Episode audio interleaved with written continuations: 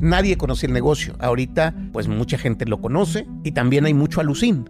O sea, te encuentras con gente, con artistas que piensan que todo debe ser gratis. No, es que se quejan que, de que el contrato y de que este vato tiene que, que se quieren ganar dinero. Oye, bro, Así como a ti te costó aprender a tocar un instrumento, a mí me costó conocer gente, a mí me costó eh, eh, este, chingarme para que me creyeran, hacer muchas cosas. He vivido etapas eh, de, ser rockstar. Hay, hay, varias, o sea, la del pirata de Culiacán no me gusta verla, o sea, porque entonces por eso no hay muchas entre, no hay canales donde la gente cante, porque no ganas dinero.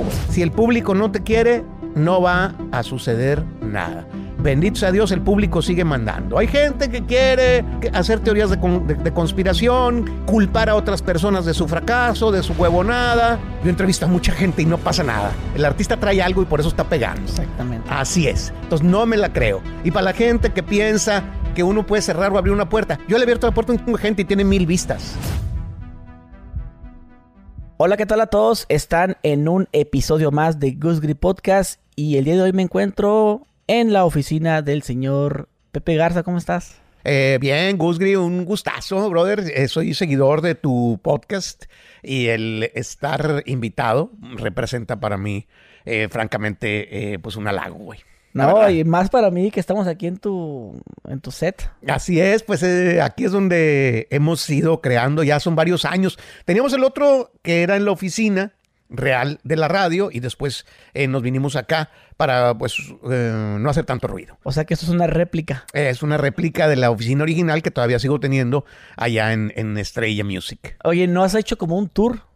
Eh, fíjate que no, alguna vez hace tiempo, pero no me he clavado así como decir, y lo voy a hacer, ¿eh? Así de, a ver este cuadro, cuando salí en este periódico, ta, ta, ta, y lo que sea, eh, o por ejemplo, sombreros de Karim León o así, las cosas. Sí, porque estoy viendo aquí que tienes muchos recuerdos. Igual ahorita vamos a hacer una toma ahí abierta, se la manda el editor.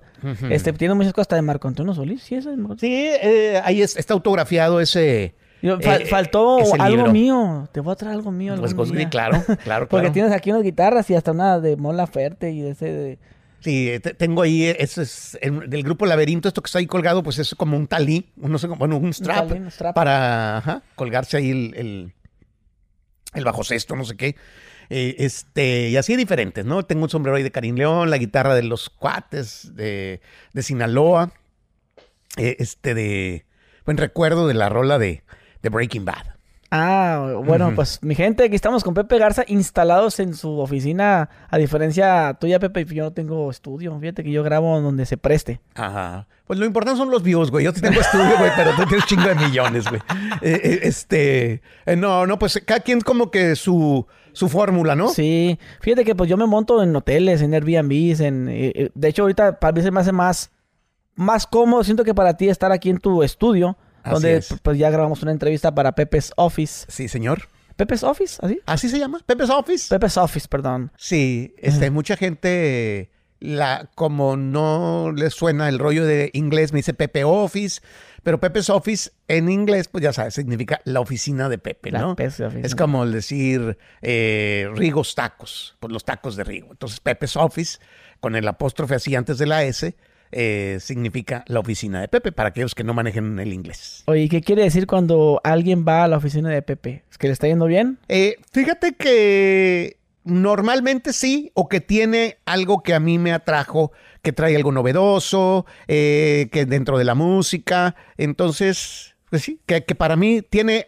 algo con lo cual se gana ese espacio, ¿no? este, ya sea o que trae una propuesta muy interesante para mí o que ya tiene muchos views y la gente está hablando de él y me están diciendo, hey, entrevista a fulano, entrevista a fulano. Fíjate que muchas entrevistas de los que nos dedicamos a, esto, ¿no? Pues viene precisamente de la gente, ¿no? Claro, la, completamente. La gente, deberías esto, o, ya lo ves de repente en un canal y no, es que siento que él pegaría más con Pepe.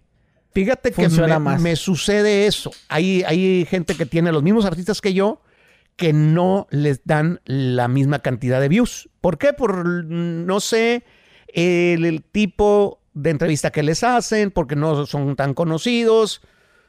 Desconozco, pero a veces lo veo y, en canales eh, de televisión internacionales, el mismo artista tiene 5 mil views y conmigo tiene medio millón, ¿no? Este, suele, suele pasar como que eh, si yo entrevisto a lo mejor cierto público, o sea, ciertos personajes que tú entrevistas, a lo mejor no es la, el estilo, ¿no? Que, que, la gente está esperando.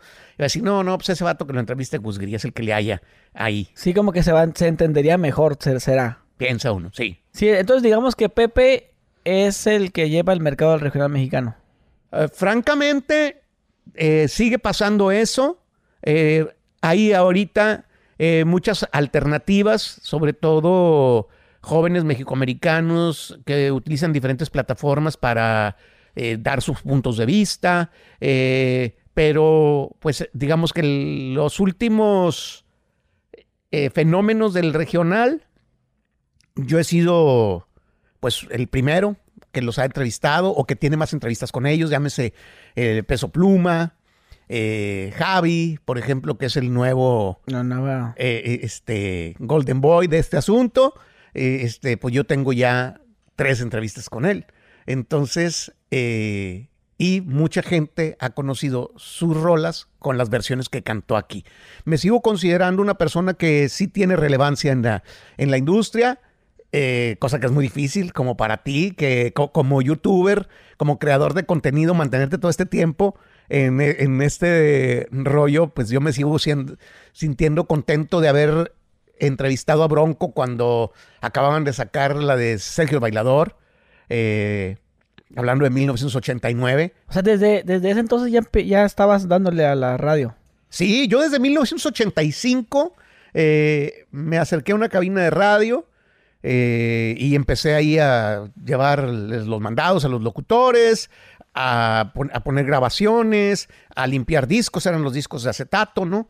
Eh, este, entonces, sí, desde esa época, y ya como en el 87 ya hablaba yo en el radio, y en, eso es en Monterrey, pues me tocó la onda de, del rock en español, eh, este del pop, me tocó, por ejemplo, cuando se lanzó el grupo Flans, presentarlos ahí en una, en, una preparatoria, ahí enfrente de la Alameda en Monterrey, con, con la de Bazar y no controles, ¿me explico? Eh, eh, este, que después hizo un súper gigante, pero me tocó eso, me tocó eh, este, después entrevistar a Miguel Mateos, a los Enanitos Verdes, a los Hombres G, todo este, este momento tan chido que lo viví como, pues, un vato de 18, 19 años. ¿Eso, eso tienes 18 años? Sí, güey. ¿Qué edad tienes ahorita, Pepe? 58 años, güey. ¿58? Sí. ¿Tienes como unos 45? he oído que, que, como que mi madurez, güey, da para eso, para, para, que la gente no crea que, que, ya tengo esa edad. Hay personas que sí se toman en serio, güey. Eh, eh, este, yo no, yo soy un puto inconsciente, cabrón, que, que no. Entonces, sí, tengo 58 años y no, todavía no los, no, no los registro. No, y dos, dos años más. 60 ya. Creo que... ¿Tienes pedo con eso? No, güey. No, no, no, no. Tengo el, no tengo el menor pedo. No es, soy un güey que, que ande buscando eh, parecer menor o andar con una morrita o cosas así. No, no es algo que yo necesite, ser más joven. Eh, entiendo que hay cosas a las que no entiendo, que, que no entiendo, entiendo que no entiendo. ¿Verdad? Hay rollos, por ejemplo, tú pregúntame de Harry Potter y pues yo más vi la primera, la primera película. O sea, no soy de los güeyes que le sean las películas de Batman y, y todo ese pedo de, de, Marvel y ni madre, güey, lo desconozco. Eh, pero en pedos de la música estoy actualizado. Eh, en español, un poco en inglés. Eh, pero no, no tengo pedo con, con, con ser un ruco. Nel, güey. Es como con estar pelón. O sea, no. No. oye, ahorita que mencionabas que, que, entrevistabas que los enanitos verdes y todo ese, eso, o sea, que sí eres un poquito abierto en la música, o sea, te gustan varios géneros. 100%, de, de hecho el último concierto que fui fue el de Joaquín Sabina, que fue el último concierto de Joaquín Sabina eh, que ha dado, y yo soy un vato que lo conozco a Joaquín Sabina desde 1989, 88 más o menos, tengo su disco autografiado del hombre del traje gris, güey, eh, entonces me gusta Serrat, me gusta Sabina, eh, me gustan eh, eh, este Jorge Drexler, mucho los cantautores, Fernando Delgadillo.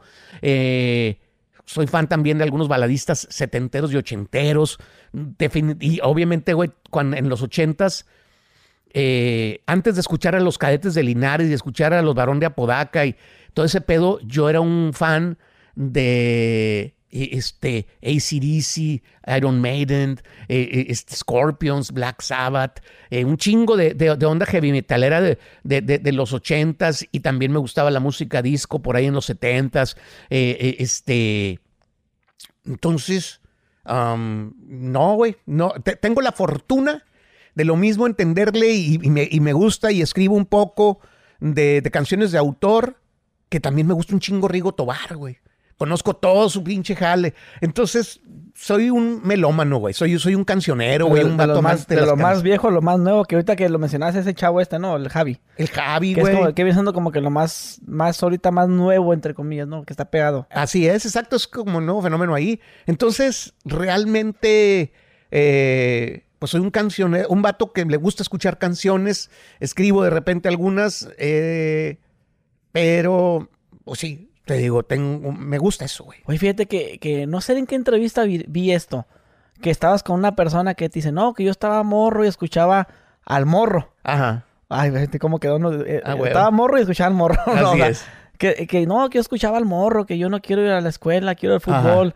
Y le dijiste, ah, yo escribí esa canción. Sí. ¿Tú le escribiste la canción de...? La, la versión, pues obviamente, la, la, la versión del morro. O sea, la, la, original, es, la, original es de Control Machete. Así es, pero la parodia en español sí. Es la de Mírame a los ojos, ¿verdad? Sí, creo que yo escribí una parte muy, muy importante de esa canción. Tomás Rubio probablemente le, le metió otra partecita. ¿Quién es Tomás Rubio? Tomás Rubio es mi colega, ah, un vato que es la voz, es el de ese morro.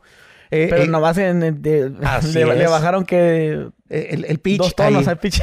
Sí, es un vato, pues es una de las gentes talentosas con las que en mi vida me he encontrado y juntos creamos esto del morro. Ah, eso fue, el morro fue creación tuya. Sí, señor. Bueno, o sea, de los dos. con la chava López. Exactamente, o sea, él estaba jugando con ese aparato que estábamos ahí buscándole al, este, cómo irnos diferente en el radio, porque estábamos muy apasionados con un proyecto que era La Qué Buena de Guadalajara, estamos hablando de 1993.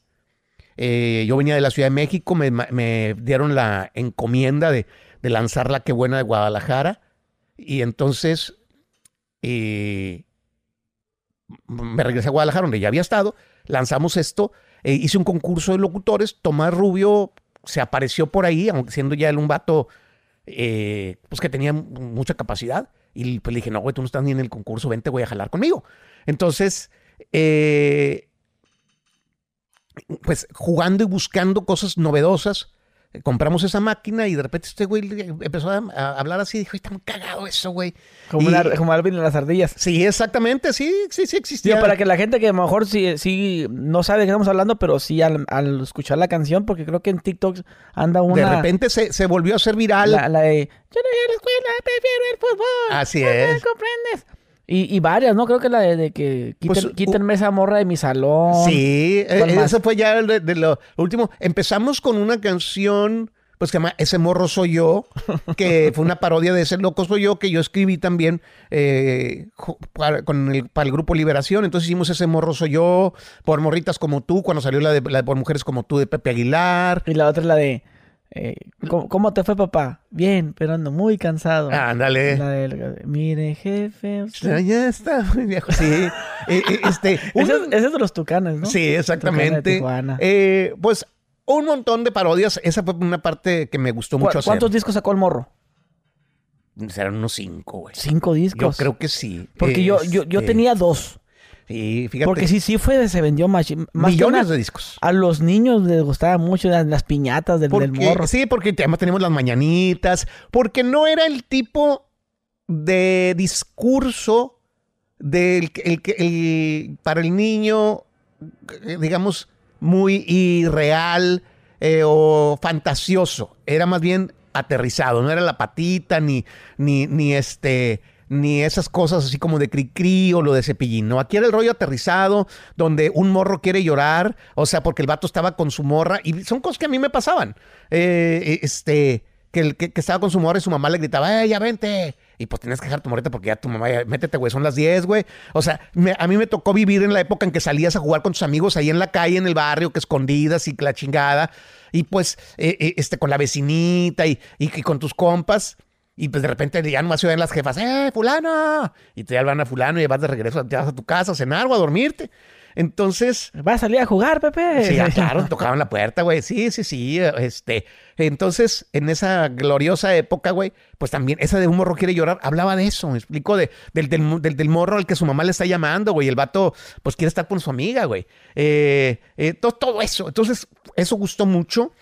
Y, y pues sí se vendieron millones. pensaron que, iba a ser fenómeno. Francamente, no, no, no pensábamos que iba a ser a tomar esa dimensión. Yo no lo pensé.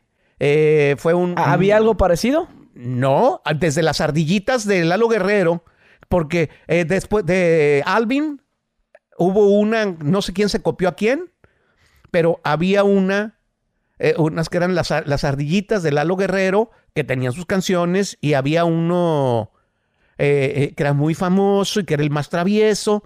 Entonces existía ya esa fórmula, que eran gente cantando, cantando así, y luego ya le subían las revoluciones.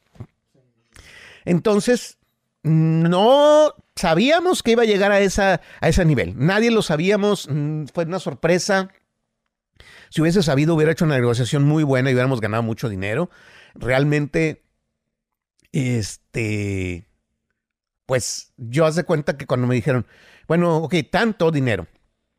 Y si llega a tanto, eh, y no bueno tanto, y haz cuenta que si venden 50 mil, y si vendemos más, y va a decir, ay, bueno, mames, cabrón. Ok, vendimos millones.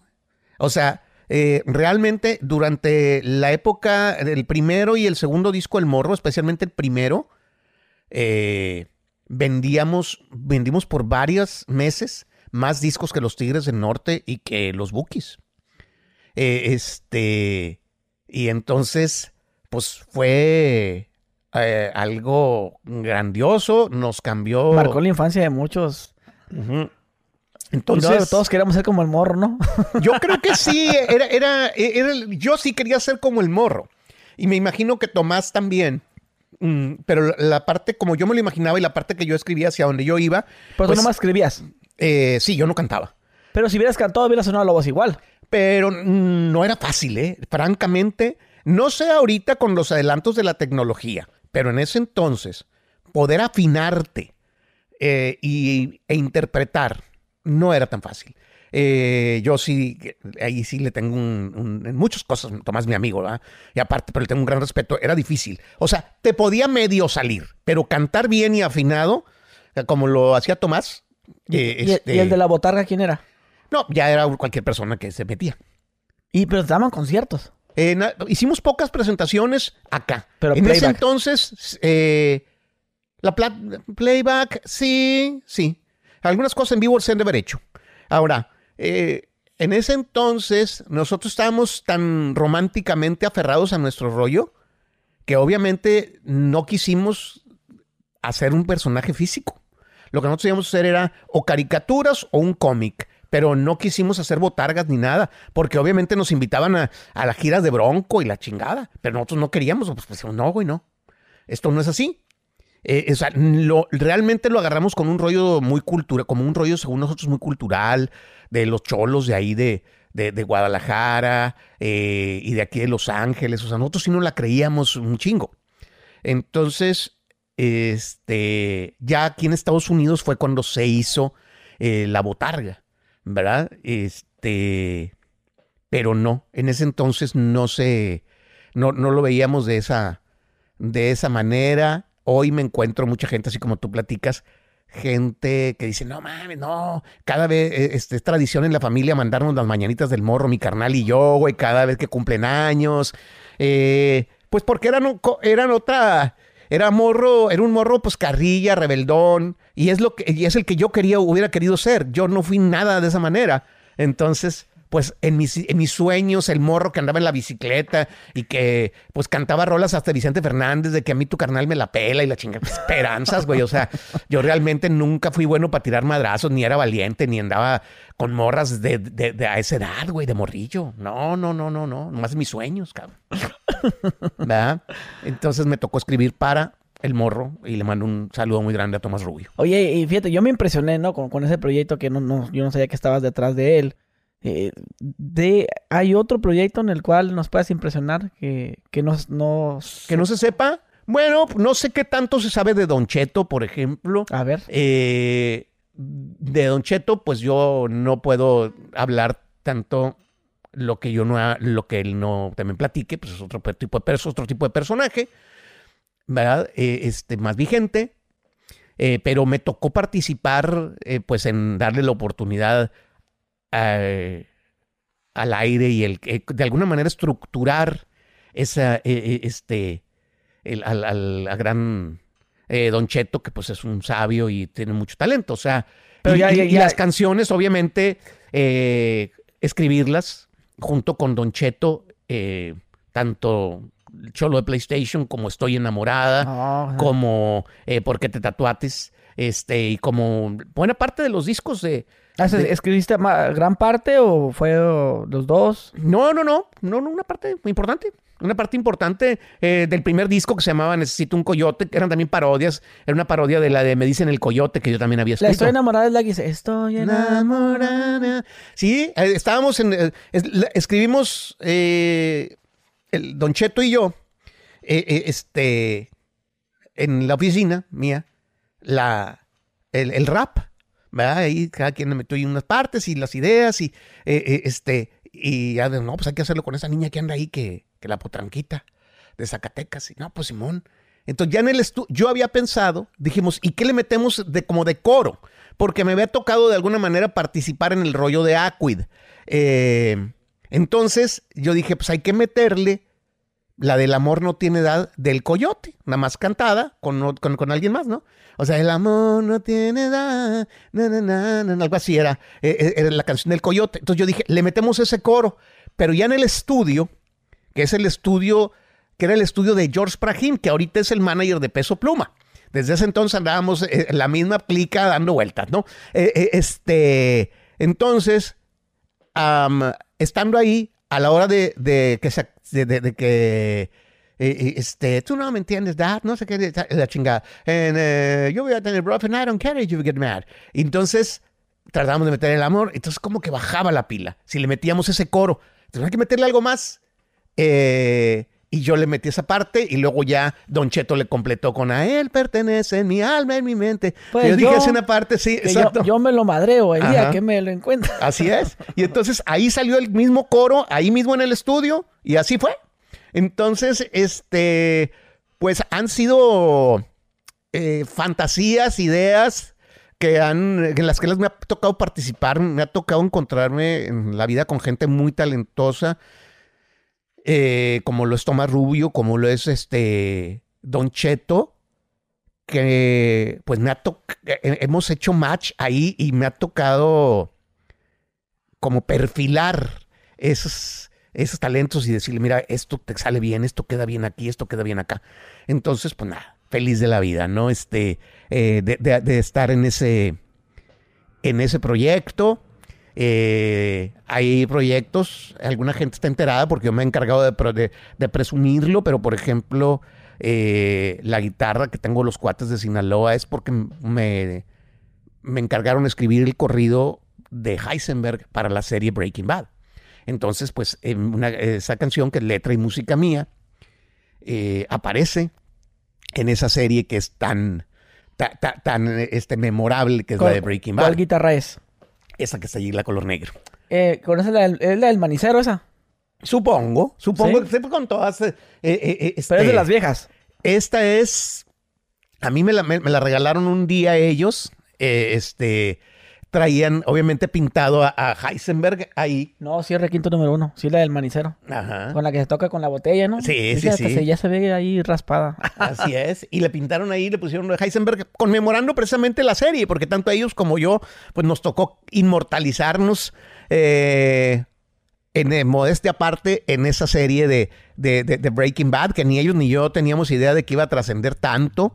Eh, y pues yo feliz de la vida, que hay versiones en, en, otros idiomas y hay versiones de gente de Italia y de muchos lugares, ¿no? Entonces, eh, son, son del tipo de proyectos en los que me tocó participar y obviamente pues en, en varios más, en, tanto en radio como en como autor de canciones, ¿no? Sí, ahorita se desbloqueó algo en mi, mente de Don Cheto. Así es. Porque yo sí lo, yo lo escuchaba en la radio. Vez que estaba esa canción, luego estaba la de que voy a comprar cosas, ¿no? Soy una mujer. Ah, sí, sí, sí, sí, sí, sí, ¿También metiste mano ahí también? Sí, casi, sí, la mayoría de la canción la escribí. ándale, papá. Sí, sí, sí, sí. Y luego la de Cholo de PlayStation. Uh, esa. Sí, el Cholo de PlayStation. Eh, no, no, no he hablado con Nocheto sobre platicar la historia de esa canción, pero un día llegó a la casa, perdón que te interrumpí, brother. No, no, no, pues Un día llegó a la casa y precisamente íbamos a trabajar sobre canción y me dijo, mira, traigo esta. Pero era en serio la, canción era en serio el cholo de PlayStation. O sea, es como. Como que dentro de Don Cheto hay un gran rapero de verdad, pues, de, cuenta historias de barrio. ¿verdad? Entonces, esa era una, una historia de un, de un, de, un, vato acá tirando sus netas. Y entonces yo le dije, pues que sea de Don Cheto, nomás que hay que poner que Don Cheto regaña a su hijo eh, eh, este, como que lo aterriza, ¿no? De que yo soy bien chingana, mames, güey, chingo, vas a ser, estás aquí sentado todo el puto día aquí, aquí, este... ¿Qué, ¿Cuál troque el año tiene? Sí, exactamente. Entonces, eh, me tocó, de alguna manera, darle, o sea, quitarle lo serio a, esa canción, que como canción...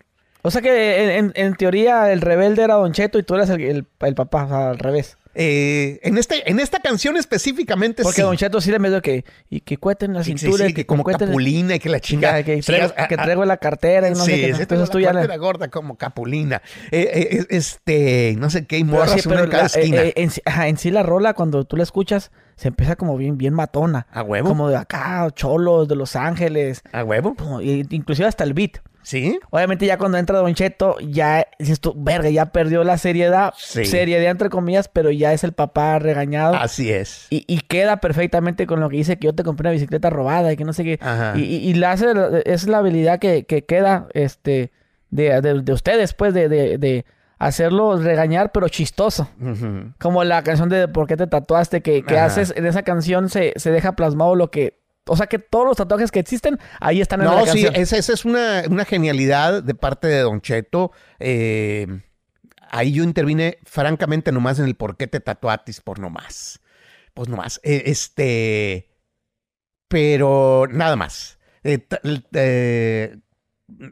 aunque aparecemos los dos como autores, porque pues, somos, tenemos una sociedad autoral, en ese sentido, pues, igual yo puse partes en. Cada quien pone lo, que, en ese momento le cae en la canción. A lo mejor en una hiciste 90% y, y, en otra hice 10. Así es. Pero al final de cuentas se va a micha, pues. Así es. Entonces, eh, sí, es una, es una genialidad de, parte de, de, Don Cheto, toda la descripción, la rima eh, de los tatuajes, o sea, hacer que rimara todos los tatuajes que fuesen reales y, puestos en el lugar correcto, ¿no? O sea, realmente sí estoy muy, muy, muy, muy, muy sorprendido y, pues admiro mucho ese, eh, eh, eh, esa, esa rola.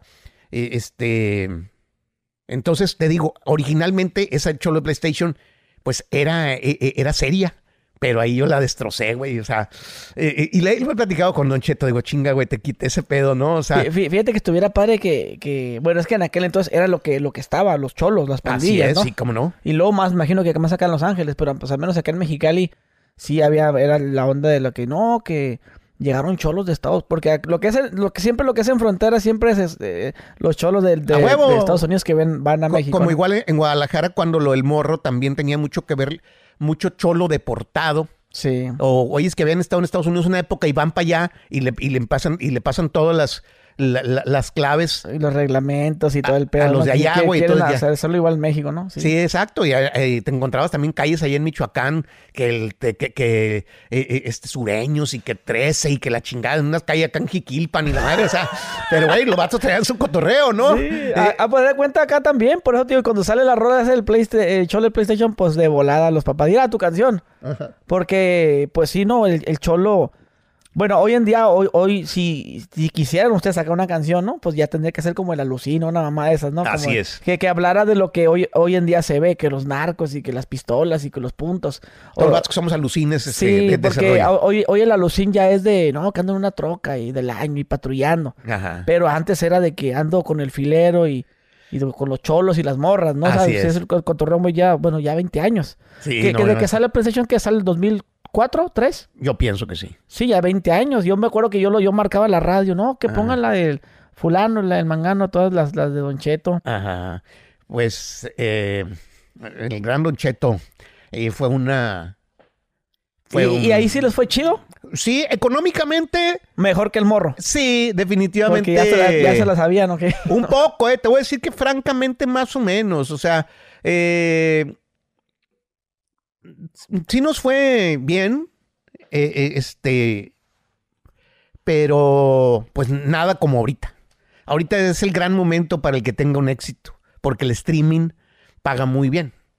Es mejor que las regalías. Yo, yo alguna vez dije que las que los super artistas eran los que se llevaban máximo un 8%, 10% de discos. Completamente, güey.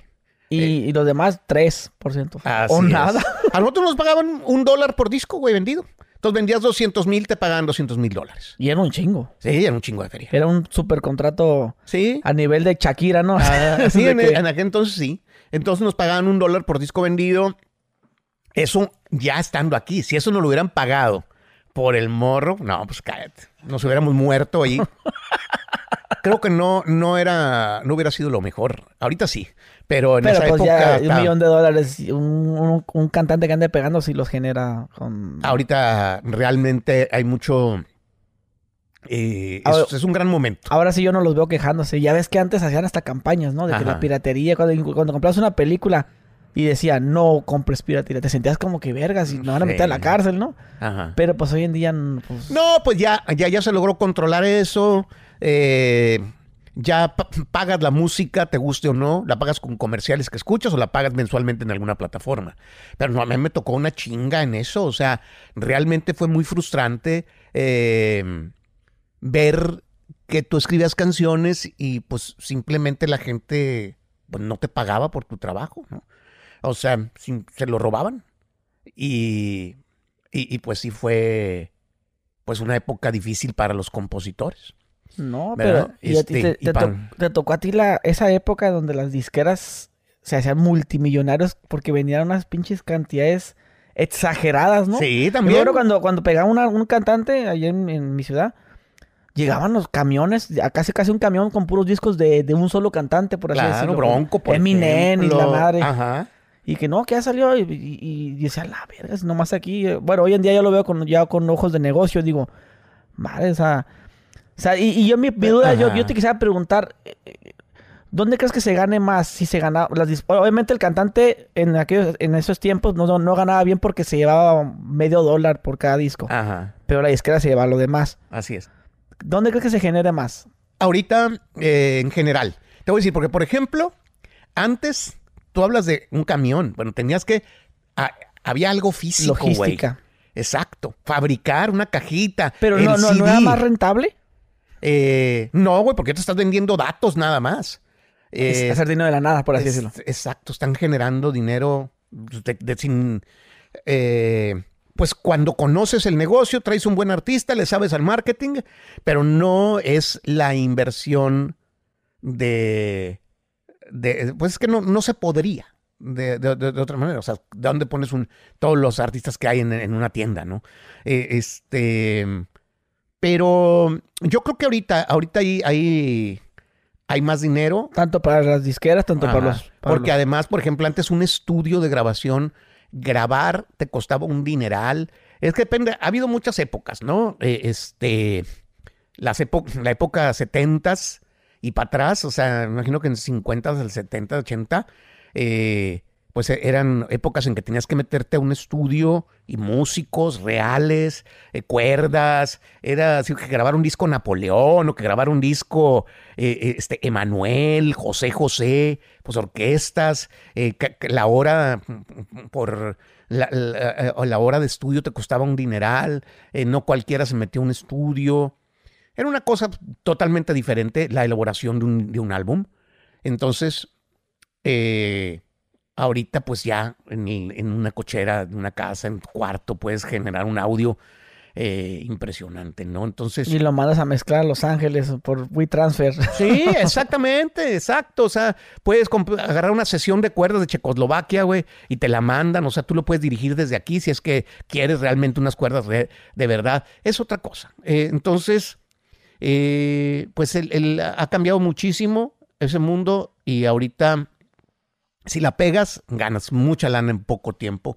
Antes no se, no te daban, o sea, nadie conocía el negocio. Ahorita, eh, pues mucha gente lo conoce y también hay mucho alucín.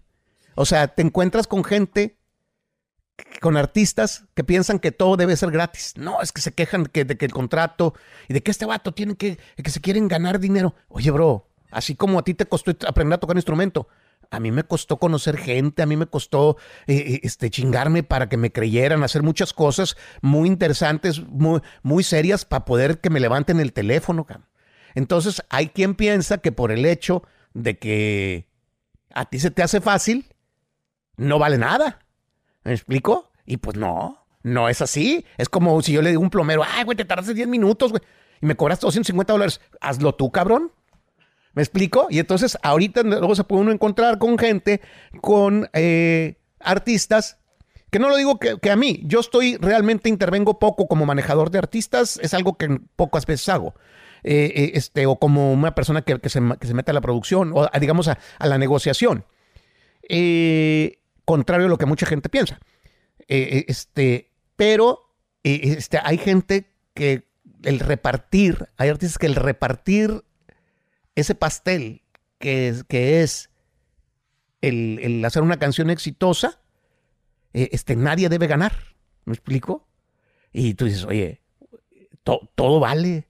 El tiempo, de la, experiencia de la gente que hace relaciones públicas, eh, el, saber todos los conectes, eh, este, y el tener ideas y el lograr cómo, cómo hacer que algo sea exitoso, este, y cuidar los intereses del artista tiene un valor importante, pero de repente, como hoy, todo mundo puede saber eh, cosas que antes no se sabían de la industria, de la, o sea, de, del mercado de la música, pues hay quien piensa que solamente, eh, que pues, que, que, no deben, eh, es de alguna manera, pues que, que las demás partes que, están involucradas para que algo sea un éxito, que no tienen que ganar. Y es una tontería, ¿no? Sí, te pasa muy seguido.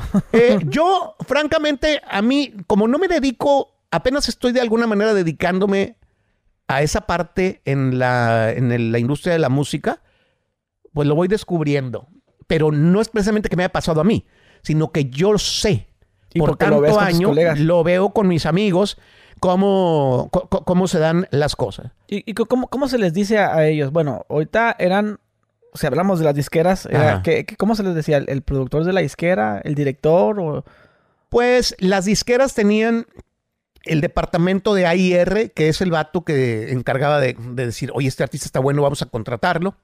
Entonces ya lo seleccionaba, hablaba con el departamento legal, el departamento legal pues preparaba un contrato y entonces el AIR decidía qué canciones ibas a grabar, en qué estudio, eh, entonces decidía mucho del trabajo artístico eh, del artista, pues. O sea, lo orientaba de alguna forma y con la oreja que tenía de qué se estaba vendiendo y con todo el conocimiento de música que debería tener eh, para estar en ese puesto, pues guiaba, orientaba al cantante, ¿no? Y el, entonces el AIR decía que te va a producir fulano, vas a grabar en tal estudio, el video te lo va a hacer perengano y se encargaba de armar el proyecto existía el departamento de ventas, existía el departamento legal. ¿El, que te ofrecía la lana, quiénes son?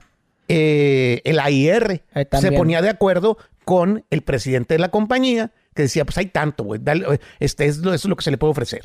Y entonces ya, de repente, pues ya llegabas con el, con el, al final con el presidente de la compañía, financieros, legales, ya todos se juntaban y contrataban al artista, ¿verdad? Se, evaluaba, pues, la negociación. Pero... ¿Hoy en día es igual? No, no. ¿Parecido? Eh, haz de cuenta, casi no. a menos ciertos proyectos, pero normalmente es un vato que dice quiero abrir una disquera, eh, contrata un abogado, consigue un contrato y entonces ya tiene su contrato, el más le cambia el nombre del artista y si hay cambios en cuanto a, las, a, los términos del contrato, pues ya se lo da al, al, artista. Es una sola persona, ya no necesita tener abogados in-house, pues. O sea, ya no tiene que tener A menos que sea Sony, que sea una compañía muy grande, tiene abogados propios. Si no, contratas un abogado y te da un contrato eh, regular. No sé si un Starbucks. Ajá, exactamente, y ahí se hace. Entonces, eh, y resulta ser que a veces ya el AIR no existe y eso es también muchas veces culpa, eh, eso también es el porqué del fracaso de proyectos o de proyectos que se estrellan después de una canción o dos. ¿Verdad? ¿Por qué? Porque el artista eh, supone que él sabe hacer todo, ¿verdad? ¿Qué canciones tiene que grabar? Eh, todo, cómo, dónde producirse, y no escucha. No, escucha a otra gente que le diga, y, pues ese departamento de AIR, eh, pues a veces lo que sucede es que sí hace falta, ¿verdad? Entonces, como se ha reducido tanto que es el, el que es el manager, eh, disquero, editora, eh, todo. Y, el artista, que pues igual tiene su manager, muchas veces su personal manager o lo que sea, eh, a veces no. Y, y pues no escuchan, pues puede ser que sean, que los artistas no se logren como carreras a veces tan exitosas como antes, sí, tan largas. Sí. Son carreras más cortas. ¿Y, crees que los cantan, los artistas hoy en día ya son los mamones? Porque antes, antes eran los, los, los, no sé, los, las disqueras eran los mamones. Ajá. Ah, no, no que le dejo mi disco, ah, lo tiran a la basura ahí enfrente de ti. Te, te, decían, no, lárguese, lárguese. Y es al revés, ahora son los que andan como buitas y los artistas. El artista es el que se ya se, rockstarea, ¿no? De que, ah, pues a ver, déjame ver acá. Sí, bueno. Yo que ha cambiado. Ha cambiado, sí, se han cambiado los papeles, definitivamente. ¿Te tocó a ti eh, esa, esa era de los mis reyes disqueros sí, de, millonarios? Sí, claro, de, del director de la disquera que entraba y tenía cuatro gentes ahí esperándole y se metía a su oficina y se estaba pendejeando y salía, estaban los mismos cuatro. Oiga, por favor, que una audición. No, no, espérame, espérame. O sea, claro, o sea, son etapas y te voy a decir es no es culpa de nadie más que es el mercado y es como está funcionando. En algún momento lo platicábamos hace rato. No hay que resentirse que con el mundo. El mundo es así y en ese entonces eso tocaba. Y de repente se voltea el, eh, sartén. Eh, eh, en, este, en, este, caso, pues sí, sí es este. Me ha tocado platicar con gente de la música que estuvo en esa época, que contrató a superestrellas y que hoy se impactan porque a un desconocido le están ofreciendo 50 mil dólares y le están ofreciendo un video y le están ofreciendo determinado proyecto y, el, el, vato desconocido dice, no, no, no, gracias, voy a llevármela yo solo. Entonces, eh, sí se volteó, sí se ha, volteado de alguna manera. Eh, y yo creo que está bien, porque sí hubo eh, negociaciones eh, muy para el lado de las disqueras, donde los artistas eh, no recibían algo que, les correspondía, les podía corresponder, ¿verdad? Porque las disqueras pues tenían el poder absoluto. Entonces, mm, las cosas ya, ya se han, han, cambiado para bien en la mayoría de los casos, ¿verdad? Pero Mm, sí, yo creo que es para bien. Definitivamente es, eh, e-, es, para bien. Eh, y pues ahí se puede saber,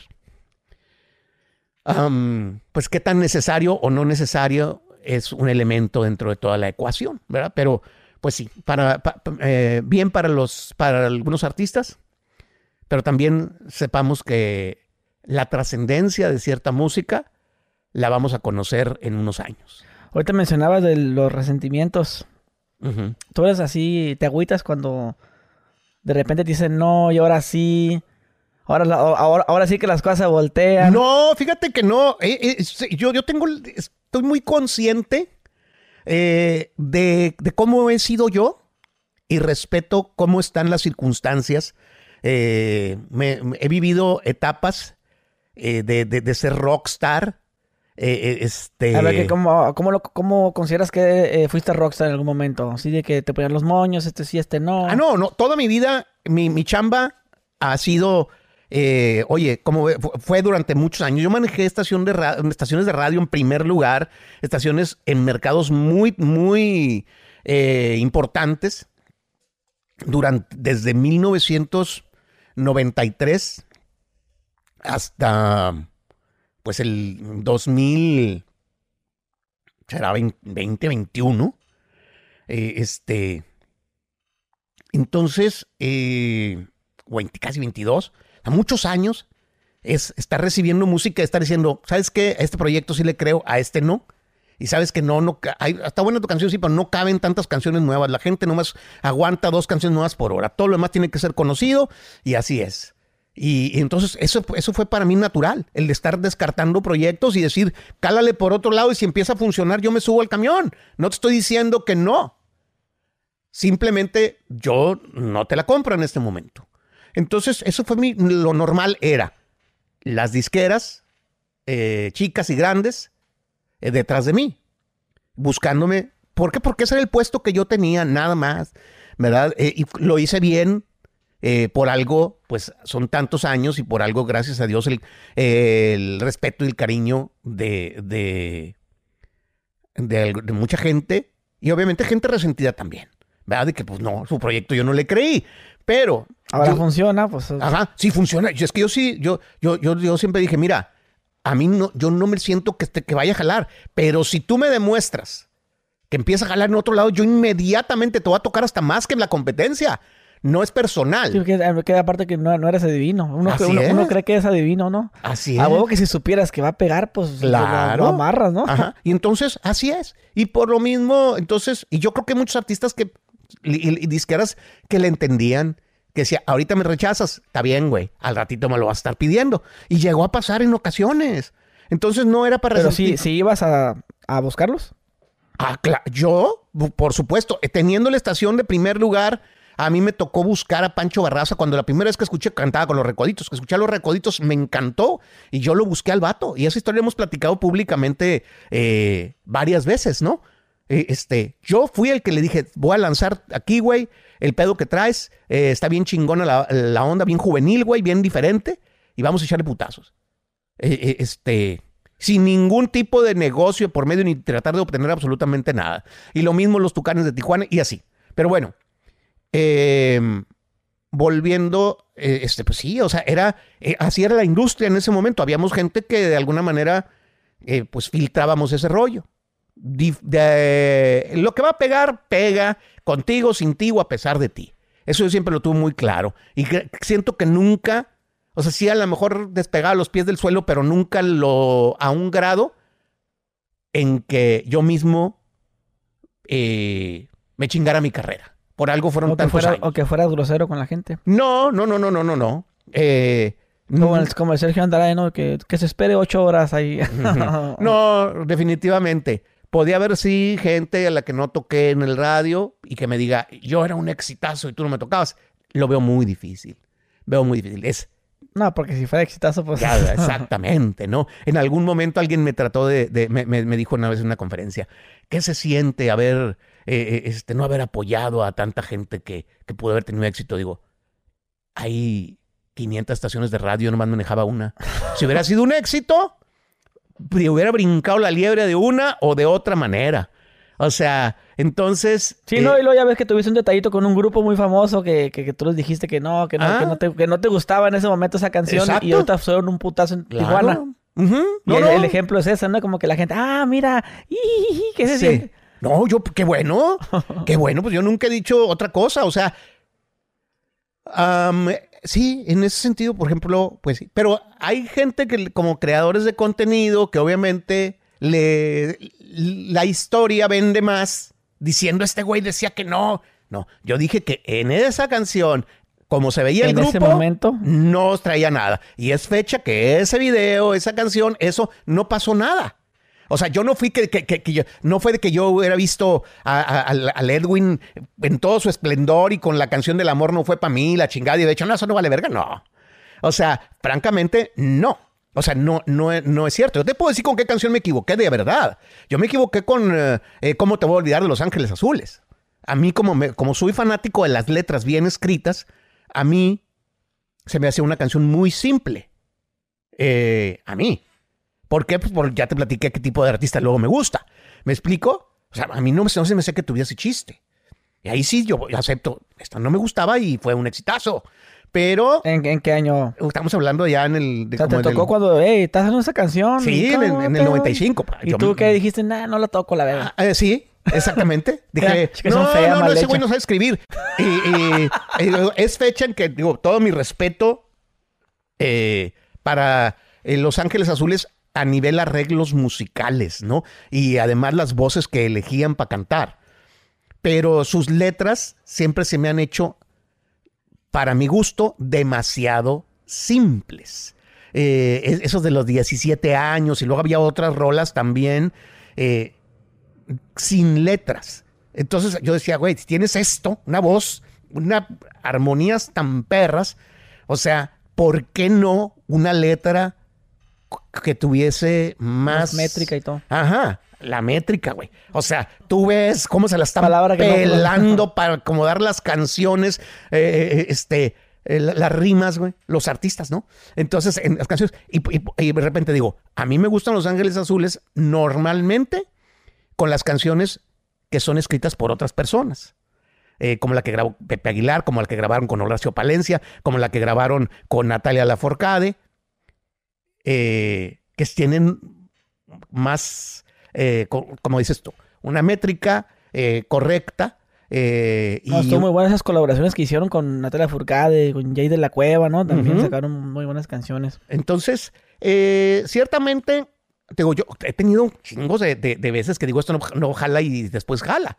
Yo con Roberto Tapia, a mí, yo vi con mi mentalidad atrasada, yo no pensé que cantar los corridos con ese tipo de, inflexiones eh, en la voz iba a funcionar. Yo sentía que los corridos tenías que cantarlos como más... El rancherote Ajá. Ya, porque veníamos de que estaba pegando el potro de Sinaloa con, Valentín y la chingada. exacto. Y de repente yo dije, no. un güey que la jaja que tú con sí, sí, sí, sí, sí, con na, na, na, na, na, na, na, na, na, na, na. Entonces, yo no lo no, no entendía lo nuevo que estaba pasando, que había ya había artistas como Enigma Norteño, como Cártel y todo eso, que era la chavalada que venía con otro pedo.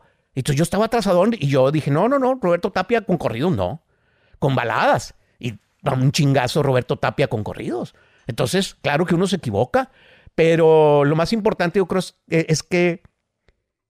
Pero te equivocas, pero sí te adaptas. Inmediatamente. Ahora sí, ahora sí. O sea, como inclusive yo también, eh, yo lo que no asimilaba era la, canción como los corridos tumbados, son los que me meten como tipo trap. Así como, dice yo, a ver, un ejemplo, no, Natanael Cano, decía yo este, cantando con cierreño y todo, ¿no? Con guitarras y todo. Y luego cantando trap. Con un flow ahí. No me lo imaginaba. Ajá. Fíjate, ah, perdón. Eh, fíjate que ahí sí yo de volada conecté. Pero el otro no. Y de repente dices, oye, pues no, es que así es el rollo ahorita. Eh, y así siguen pasando. ¿Y te pasa eso mismo con las entrevistas? Eh, normalmente. Del que quiere venir y tú, oh, no, y de repente, ah. ah. me ha pasado, ¿eh? Me ha pasado, no necesariamente.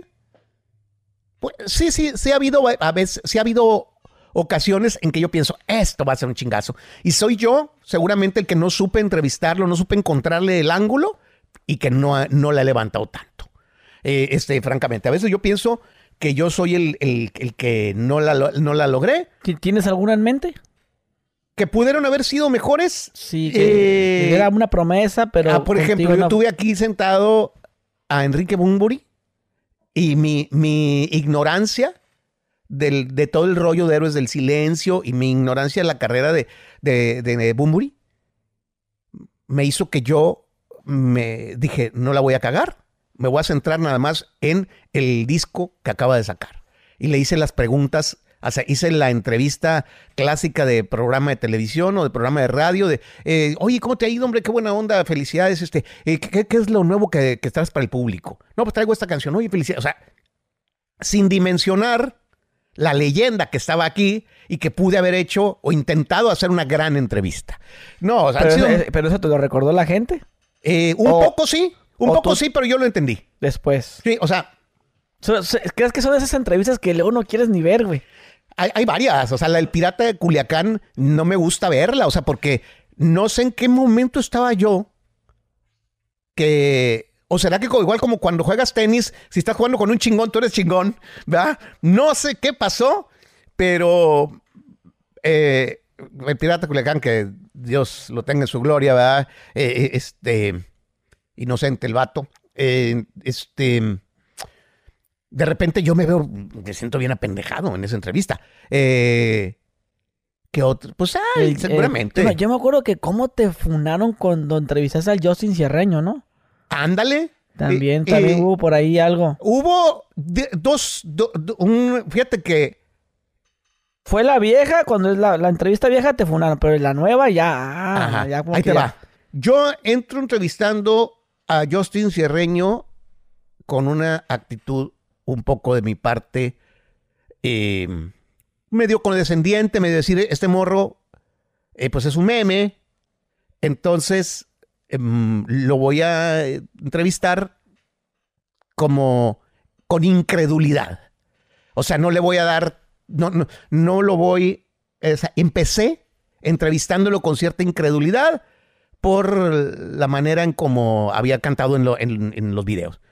Y ya después, pues el vato, pues sí me quité el sombrero al darme cuenta que, eh, pues era una muy buena persona y muy perseverante.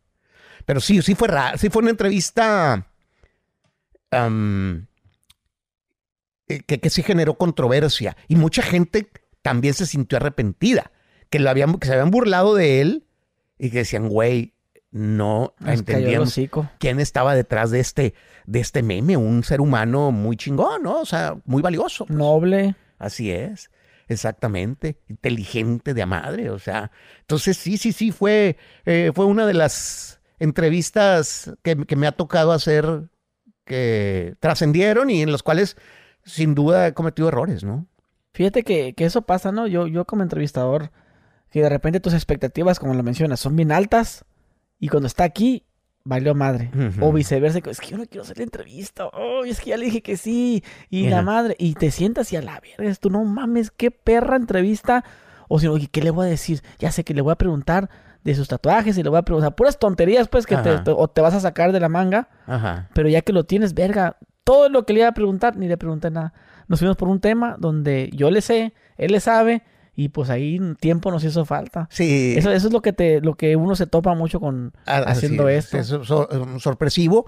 A mí me gusta mucho el rollo de la música. Es eh, lástima que, que, económicamente, esto, por ejemplo, un, canal como este, como el, bueno, como, bueno, estoy en tu canal, pero un, canal como el mío, eh, eh, este, es difícil sostenerlo porque eh, los derechos de autor, eh, la ley, ah, la ley de, este momento hace que las editoras de música puedan llevarse una parte muy importante del contenido de, la monetización. Eh, ¿Porque solo va el artista o porque cantan? Porque cantan. Entonces, por eso no hay muchas entre. No hay canales donde la gente cante, porque no ganas dinero, güey. De repente tú estás invirtiendo en muchas cosas que eh, este, luego la gente no ve. O sea, tener un ingeniero de audio eh, aquí en Estados Unidos, eh, este, de 200 dólares para arriba por entrevista. Entonces ya nada más con la pura grabación para que se oiga el artista, ya tienes ahí un gasto. Más imagínate, en un estudio, tal, tal, tal. O sea, lo cuestan las cosas para que de repente cante una canción y te reclaman toda la entrevista. es algo difícil. Y luego lo pones en privado, lo pones en, oye, páguenme un dolarito al mes, hombre, para que, pues, para, para, que se sostenga esta madre. No, que la chingada. O sea, te ven así como si fueras un pinche mercenario, güey. Cuando, eh, si no es por todo el catálogo de entrevistas que tengo, que generan, siguen generando dólares cada mes. eh, el canal no podría existir más que si, por amor al arte, güey. Tendría que estar pagando casi, güey. Sí. Eh, por, el asunto de cantar. Entonces, por el hecho de promover música. A mí me encanta el rollo de poner música. Pero eh, la legislación... Es, un lujo caro. Eh, absolutamente. la legislación actual te, te, chinga mucho en ese sentido para el poder utilizar ese contenido. Porque ellos van a decir, oh, pues qué fácil la tienes, güey, vas a monetizar tú todo y con, el, con el, el talento de otra gente. Entonces, no está como equilibrado. Debería haber, mira, te cobro tanto por la canción, tú, tú ya sabes a qué le vas a tirar. Pero así el, me llevo todo, está cabrón. Y, no hacen eh, eso de, de que te da una carta que te autoricen esas canciones. sí, pero no es muy práctico. Además, la editora, para que la editora de. O sea, eso lo puede hacer el artista, te puede decir, no importa. O sea, el, artista sí puede, o sea, eh, canta y no te está cobrando él, pero la parte autoral eh, ¿Se guía en automático o, es, o, es, una persona la que, oh, vamos a ver, de tal a tal minuto, canta mi canción? Es en automático. Es en automático y Pero creo que lo puedes apelar, o sea, la persona... Sí se puede, si tú tienes que, o que te pongan en un whitelist o cosas así, se puede, definitivamente se puede. Pero es un trabajo eh, que no es tan fácil y no cualquiera te va a dar el permiso. O sea, sobre todo cierto tipo de música de catálogo, así, no, güey, pues apenas voy a ganar dinero aquí, te andar dando a mi madre. este. Eh, es, no, no, o sea, es un proceso. No estarías en el momento de sacarlo. Ok, pero sí, sí, se lleva todo la, la, la, editora. Muchas veces sí. Muchas veces. Sea, no que te un 80, un 30 para ti. Sí, es un 30, haz de cuenta, güey. Que no es nada, güey pues no debería ser al revés, güey. Pues déjate un 10 para ti. Claro. O sea, debería ser decir, te cobro tanto por la canción. Entonces ya uno ya dice, ok, ya sé que le voy a tirar. ¿Va? Pero sí, sí está un poco.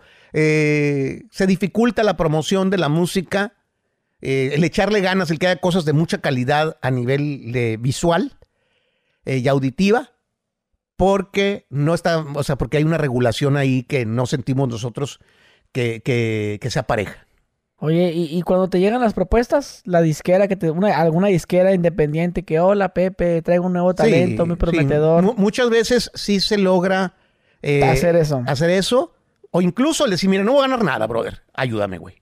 Eh, y, o sea, eh, buscas la manera de que te genere. O sea, si el artista es bueno y tú sientes que vale la pena, pues decir, no me voy a ganar nada, güey, pero pues ayúdame para ganarme. Vamos a hacer una campaña publicitaria, vamos a encontrar la manera de yo ganar algo también. ¿Y, no, no has cobrado por entrevista tú? Sí, ocasionalmente. No, no, o sea, nuevos talentos. nuevos talentos que yo les vea algo muy bueno.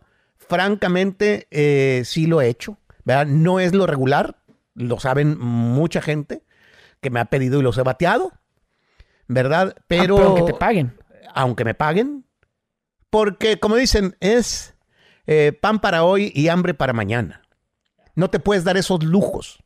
Eh, no te puedes dar esos lujos eh, porque pues el canal pierde, pierde importancia. Entonces, sí se han llegado a hacer cosas, digamos, como para entrar en así como en una sentry, de decir, te ven una campaña de publicidad y puede ser que entres más rápido, siempre y cuando el artista sea bueno. Si no, ahí no hay manera de, de, de negociar. O sea, siempre hay manera de de te digo, de adelantar. Sí, que esto sabes que pues, lo que te va a cobrar igual no va a ser mucho, pero con eso le pago al ingeniero. Exactamente. Se reponen mis, los viáticos de la gente que tienes aquí. Exactamente. Sí, de, encontrarle la, Sí, porque no va a decir que también se va a enojar la gente. Ah, ¿cómo que Pepe cobra por entrevista? eh, es que, pues mira, yo creo que es los artistas nuevos que han eh, venido este, saben perfectamente que eso no sucede. ¿Verdad? Que eso no sucede, no es lo normal. Tú me dices, oye, ocasionalmente, ¿ha llegado a suceder?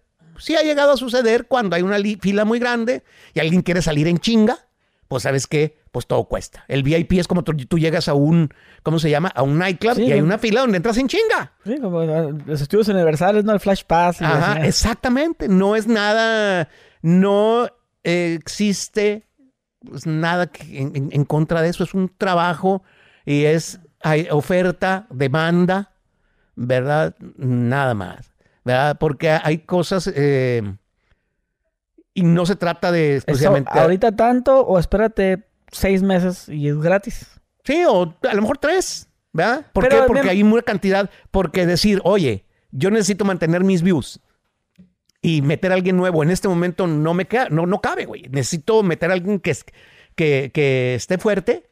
Para que reviva todo el asunto. Entonces, eh, tiene uno, como en la radio al final. Ok, vas a meter uno nuevo, pero tienes que meter tres conocidos. Eh, o un nuevo que realmente traiga un espectáculo eh, muy interesante, ¿no? Pero pues uno busca la manera. O sea, eso trae la, trae la escuela desde, ahí, desde ese entonces. Pues. sí, tú, ya sabes decir, a ver, eso se ve feo.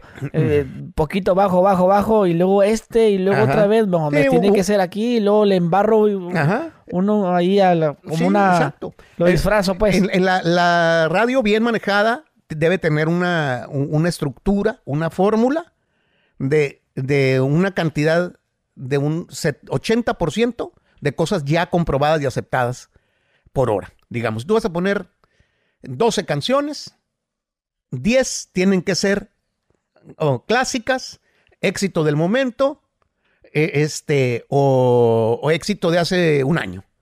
Y hay dos espacios nada más para que la gente aguante algo nuevo. Y tiene que además estar bueno. Entonces, eh, eh, es así como, cómo funciona. Aquellas personas que, no sé realmente el, el, terreno de la radio cómo esté ahorita la cosa, pero el, a menos que haya un movimiento musical. Cuando hay un movimiento musical, por ejemplo, la quebradita, la gente quiere pura quebradita y cosas nuevas y lo que sea. O en su momento que lo tumbado.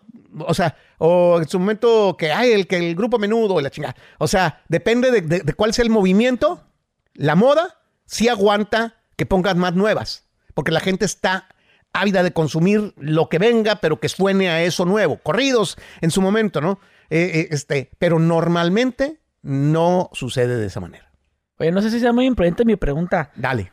Pero, ¿tienes alguna, recuerdo de alguien que le hayas cobrado alguna cantidad? Mm, no, francamente no. Eh, mira, no, no, no. O sea, si yo eh, si yo revelo ciertas cosas no son justas para la industria. Soy una persona que, me, considero O sea que vendría siendo prudente, como, no, como lo que acabas de decir, como lo entendí yo sería Pepe, Pepe, Pepe, acabo de sacar mi artista sacó un disco. Ah, pues espérate. No, ya, porque es ahorita. Sí, ah, bueno, pues. Entonces, ok, si tú tienes contemplado un presupuesto y necesitas esto, lo quieres lanzar ahorita, y, es algo que para ti va a funcionar. Va a funcionar, pues venga. Ganar, ganar. Ajá, exactamente. O sea que tú, tú, tú, sí, si es de disquera, venga, echa para acá. sí, o sea, digamos que tú puedes vender una campaña, ¿no? De, anuncios eh, para justificar de alguna manera eh, una entrada de dinero. Eh, ¿Verdad? Es como, como si le vas a reclamar a un vato que, que va a comer un restaurante y lo anuncia. No, es que te dieron gratis. Brother, es, es así funciona. Eso sí funciona. Entonces, en este caso, la radio es diferente. Eso es otra cosa eh, muy diferente. Otras legislaciones con el gobierno. Eh, eh, este, ahí no hay margen. este, en este caso de aquí, pues uno tiene que buscar la manera de, de sostener este tipo de proyectos, ¿verdad? Y si, si hay quien diga, yo quiero pagar un VIP, este, adelante. Y te voy a decir una cosa. Al final, no, no se puede comprar la popularidad. Porque si tu entrevista, aunque la compres, si el artista no está listo, no trae nada, no es el momento, nadie la va a ver, güey. ¿Verdad? Nadie la va a ver. Entonces, si alguien le quiere invertir, inviértele, pero eso no te garantiza nada. Entonces, eh, al final el público manda. Aunque haya la posibilidad de, comprar un espacio, de comprar visibilidad, de comprar publicidad. Si el público no te quiere, no va a suceder nada. Bendito sea Dios, el público sigue mandando. Hay gente que quiere eh, hacer teorías de, conspiración, culpar a otras personas de su fracaso, de su huevonada. Eh, eh, este. ¿Siempre ha sido así eso? Siempre ha sido. Siempre. mira, es que yo, yo escucho el famoso, es que la disquera me congeló. Es que por culpa de Pepe me cerró las puertas. imagínate, güey. Yo te digo, esos son mitos desde el punto de vista de que yo te he dicho, he tenido la fortuna que las emisoras de radio que yo programo son exitosas. Entonces, pero no he hecho, no he sido más que un vato de 500 que hay. Entonces, me ha tocado, pero no significa, o sea, eh, a mí cuando, cuando hay gente que me dice, hace poco eh, que alguien me agradecía, me dijo, tu entrevista fue muy importante para el éxito de mi artista. Eh, y yo le dije, brother, yo entrevisto a mucha gente y no pasa nada. El artista trae algo y por eso está pegando. Exactamente. Así es. Entonces no me la creo. Y para la gente que piensa que uno puede cerrar o abrir una puerta, yo le he abierto la puerta a un chingo de gente y tiene mil vistas.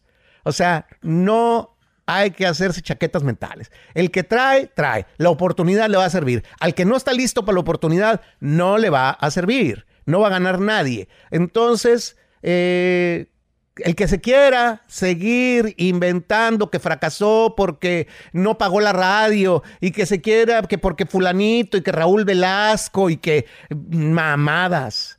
No hay, eh, el, que va a pegar, pega. Sin radio, sin YouTube, sin nada, se genera un ruido que, que nadie puede parar. Ese es real. Ahora, que cuando algo está bueno, lo puedes potencializar más rápido en los medios masivos de comunicación y si sabes dónde invertir también es importante, eso es otra cosa. Eso sí. Fíjate que eso mismo pienso yo también, güey. El que es bueno es bueno. A mí también me dicen, a un chavo, oye, quiero salir en tu podcast, hace. ¿Cuánto me cobrarías? Y no, pues yo no cobro por entrevista. Y yo, honestamente te lo digo así, va, yo no, nunca he no, No, pues porque es otro, es otro tipo de... No, yo, yo te pago. Y es más, pero te pago, pero ¿qué onda? ¿Cuánto, ¿Cuántos followers me garantizas que voy a tener después de tu entrevista? Entonces como que, yo no te puedo garantizar eso. O sea, puedes venir y puedes hacerte un fenómeno o puedes venir y sepultarte, güey. O no, que no pase nada. El artista es... Es responsabilidad de él lo que pase. Lo que traiga de talento. Sí, porque pues, como dices tú, o sea, yo eh, hay personas que han salido en mi canal, en, el canal WG, y, después de mí ya van para arriba. Y, y, hay unos que vienen conmigo y ya es lo único que hacen. Y ya no, ya no, no los vuelven a invitar a otro lugar. Así es. Eh, sucede. Entonces, eh, en este sentido, es así, ¿verdad? no, eh, no te va a servir de nada pagar si es que no estás listo para la oportunidad. La famosa payolear. Pues sí, pero el origen real, bueno, es que es una palabra que es un término que ya se utiliza para muchas cosas. El término original pues era como rocola, payola. Ese, es un término eh, en inglés, ¿no? Entonces es como pagar para sonar. Entonces, eh, ya eso te digo, es una, hay una legislación en los Estados Unidos, eso es un delito. Se castiga tanto al que ofrece, como al que recibe, como al que pide, como X. ¿Cómo? O sea, ¿es delito que tú pagues en la radio por salir? Sí, 100%. ¿Y en México no? No, en México no. Eso es una, no, en México no. Los mismos dueños tienen sus tarifas muchas veces. Algunos, otros no. Mm, cada quien sabe lo que hace. ¿Vea? Que hasta cierto punto es lo que yo te digo, es tú vas a poner basura en tu canal, pues tú mismo te lo vas a chingar. O sea, es, repito, pan para hoy, hambre para mañana. Pero aquí los legislaron de esa forma aquí en los Estados Unidos y aquí sí es un delito. ¿Verdad? Eh, tanto dar como ofrecer, como pedir. Entonces, eh, ahí están muy claras las leyes. En, eh, este... Eso no, no, lo sabía yo, ¿eh? Ajá. Sí, absolutamente. ¿Desde cuándo? Desde la época del rock and roll. Hubo un programador, hay una historia, eh, hay una película, de hecho, hubo un programador de radio que pues está muy, em, muy emocionado con su trabajo. Pues, su esposa lo andaba dejando porque él pues estaba clavadísimo. Fue el que acuñó el término, de hecho, de rock and roll y hacía eventos, pero un vato le pidió dinero prestado a un vato una disquera. E, este, y el gobierno era tan fuerte la onda que este vato traía y la música del rock and roll, de acuerdo con esta película, era un fenómeno tan grande, empezaron a juntarse las razas. Los afroamericanos con los anglosajones. Entonces el gobierno de los Estados Unidos empezó a ver los programas de televisión donde bailaban Entonces las razas empezaron a mezclar y el gobierno dijo, ¿cómo nos chingamos a este güey? Y le buscaron y por el lado de que el vato había recibido un préstamo de una disquera siendo un programador o un dueño de una radio, un programador de una radio, un vato que tenía un programa por ahí lo chingaron. Entonces, existe la historia, ¿no? Existe la historia del por qué y es algo que Estados Unidos reglamentó, como todo, que aquí no, la banqueta debe medir 4 centímetros y todo ese pedo. Una de tantas de las reglas de los, de, los americanos es esta. Es esa de, del, pago por, por eh, el estar en una, en, en una radio o una televisora. Oye, ahorita que hablamos de entrevistas, que a veces las expectativas son muchas y luego no. Ajá. ¿Te, ha pasado no subir una? Porque tú no quisiste subirla. Ah, deja recordar si he. Igual sí que no decimos el nombre, ¿va? Pero nomás decís. Mm, mm, me, ha, pasado que me han bajado una entrevista, nada más. Eh, la, de, la de Arley. Exactamente. Los que siguen el canal ya saben. Yo lo sigo. Ajá. Entonces. Pero por, eh, por, esa, ¿por qué la bajaron? Pues porque no quisiera involucrarme yo en, el saber por qué. Simplemente me sugirieron, bájala. Y en ese momento. Pero todavía no salía, tengo entendido. No, sí, había salido. Tenía 10 minutos o 15 al aire. Y luego, bájala mejor. Sí. Y Pero que, se dijo algo. No. no se dijo. Eh, eh, pues mira, yo, yo supe del chisme en su momento, que ya tiene rato de eso. Sí, tiene buen rato. Cinco años por ahí. Yo supongo. Ajá. Sí, pero, pero en, en sí eh, no investigué más, solamente supe que, ah, qué mala onda y porque... Yo tampoco investigué, güey. No. No tengo ni idea, no me no quisiera... Pero ¿quién es el chavo ese? ¿Qué hace? ¿Es cantante? ¿Le canta a un Es un cantante de corridos, un cantante de corridos, pero... ¿Tiene, que ver con eso de que le cantó a otra persona y este no estaba de acuerdo? ¿Algo de eso? Mm, francamente, no conozco la historia real. Eh hay videos, hay quien, quien cuenta cosas en las redes sociales. A mí simplemente... ¿Qué, es lo que escuchaste que la gente decía? Este... ¿Qué es con eso del... Que no era amigo de, ciertas personas. Entonces no quise investigar más. Ah, nada más dije... Pues sí, por andar de mentiroso, pues digamos. Ajá. Me cercioré de que si era... Si, de dónde venía la llamada y dije, bueno, con permiso. Y ya es un tema, francamente, eh, no me interesa ni, ni abundar en eso porque son cosas que... Si toda tu chamba. que no gana, sí, no gana uno nada, güey. andar, o sea, no cambia el mundo. Pero no, no, fue la, cambiar al mundo. No fue la onda caca gasona de que, güey, bájala la vez. No, no, no, no, no, no. Sí fue como que... tengo buena, eh, este, digamos, no es gente que me maltrate. Venía de buena fuente, digamos. Sí, de buena fuente y de buena onda. Sí, pero nomás esa fue la que te han bajado. Eh, es todo todo, no, no. Sí. Eh, Porque también subiste una también que yo también pensé, y a ver si no se la bajan la, el zambada. Sí, no. Esas también, pues, de hecho, ya ves que puse esta marca de agua. Dije, ya cuando Pepe pone marca de agua, eh, es, porque va a hacer ruido. Te, voy a ser franco, es que eh, el trabajo cuesta. Tú lo sabes, tú como que un vato que ha vivido como creador de contenido, sabes que la confianza se gana con los años, que todo cuesta, güey, cuesta las cámaras, eh, todas las cosas. Y, a uno no se las regalaron. O sea, y entonces el que yo le puse la marca de agua básicamente porque otras pinches televisoras bien abusonas. las, las, televisoras o gente que tiene sus, sus Instagrams y la chingada y, sus, y, que las usan y ni crédito te dan, güey. O sea, yo digo, oye, e, este, siento que todos andamos en nuestro jale. O sea, yo tengo en este pedo, ya te lo dije, desde los 19 años, güey. Tengo no sé cuántos pinches años metido en este pedo. Sí, pues 40. Ajá. Entonces, eh, eh, este, como que digo, güey, merece uno que su trabajo sea eh, cuidarlo lo más que se pueda. Yo, francamente, la marca de agua lo puse por ese rollo. Si me habla una persona de un, de un lugar que me dice, mira, te vamos a dar crédito, podemos negociar dos minutos, tres minutos, lo que sea. Ah, bueno, claro, güey, aquí está, le quitamos la marca de agua, pero vamos a hablarlo. Pero, güey, una vez yo me encuentro... Eh, eh, este. Pásanos un tip, Pepe, ¿cuánto podemos cobrar? no, es que de repente a mí, me, a mí me llegan, yo más que yo soy más cerrado. A mí me llegan que podemos usar, que no, no, no. Que, que así de como entrevisté a la reina del Pacífico, me llegaron varias propuestas de que déjame, déjame, ¿no? ¿No? Pero pues, les vale mal, todos lo ponen. Eh, este, es... Son, uh, Lo ponen, pues, pero después ya me dicen, ya sabes que no falta el güey, los puedes demandar.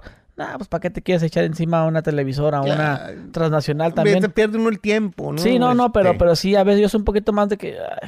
de todos modos, si les doy permiso, es para marranearse, porque me van a sacar de contexto las cosas y mejor... yo no te di permiso.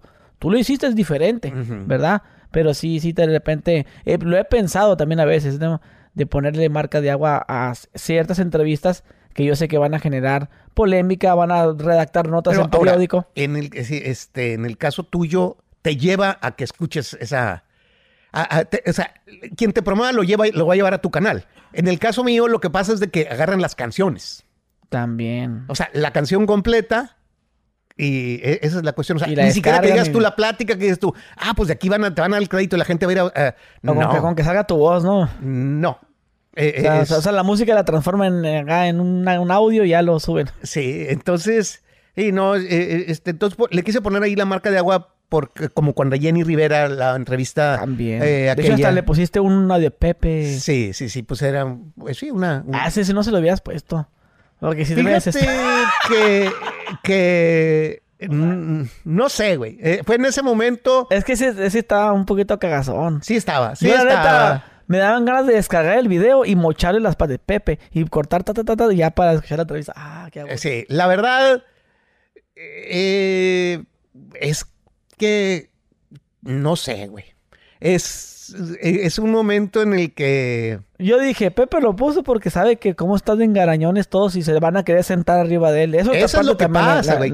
Que, no te dan ni el crédito ni te dan nada, te sacan a ti del, cuadro. Y luego los ves más virales en otras. Ah, claro. O sea, a veces eh, este, no tienen más, las más inteligentes que uno hacen los clips más chidos, güey. Sí, no, eh, yo, yo, ya, yo ya, ya les sé jugar. Yo veo uno, un clip que me, por ejemplo, en este caso, un clip de nosotros, ¿no? Que este Pepe Garza habla de Guzri, ¿no? Pero le pone un título un poquito más, más llamativo. Más ahí. yo lo descargo, le tomo fotos y lo mando al editor. Así como lo empezó y así como lo terminó, lo vas a hacer exactamente igual, con las mismas letras. Y de eso y, para arriba. Ah, no, muy bien. Sí. Pero así, empieza desde que, pues yo te diré algo, Pepe. Así, y luego hasta le pone música de, como de fondo a veces. Claro. Y, así, así, lo vas a hacer así y así, y va para arriba.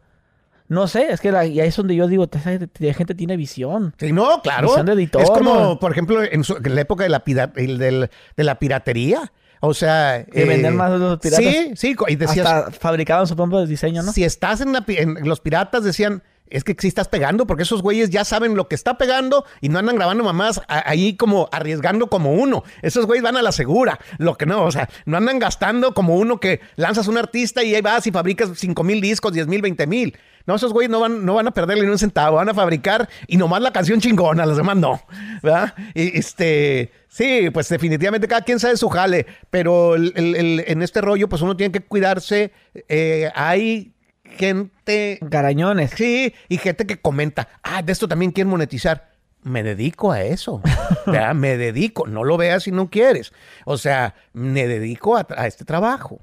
Entonces, este, porque sí, o sea, hay gente como que, como que le quiere dar coraje, pues que alguien busque. Como que te digas, no, plebes, ¿qué creen? No va a ganar nada, para que estén a gusto. Es como si, como si llega tu papá a tu casa sin feria.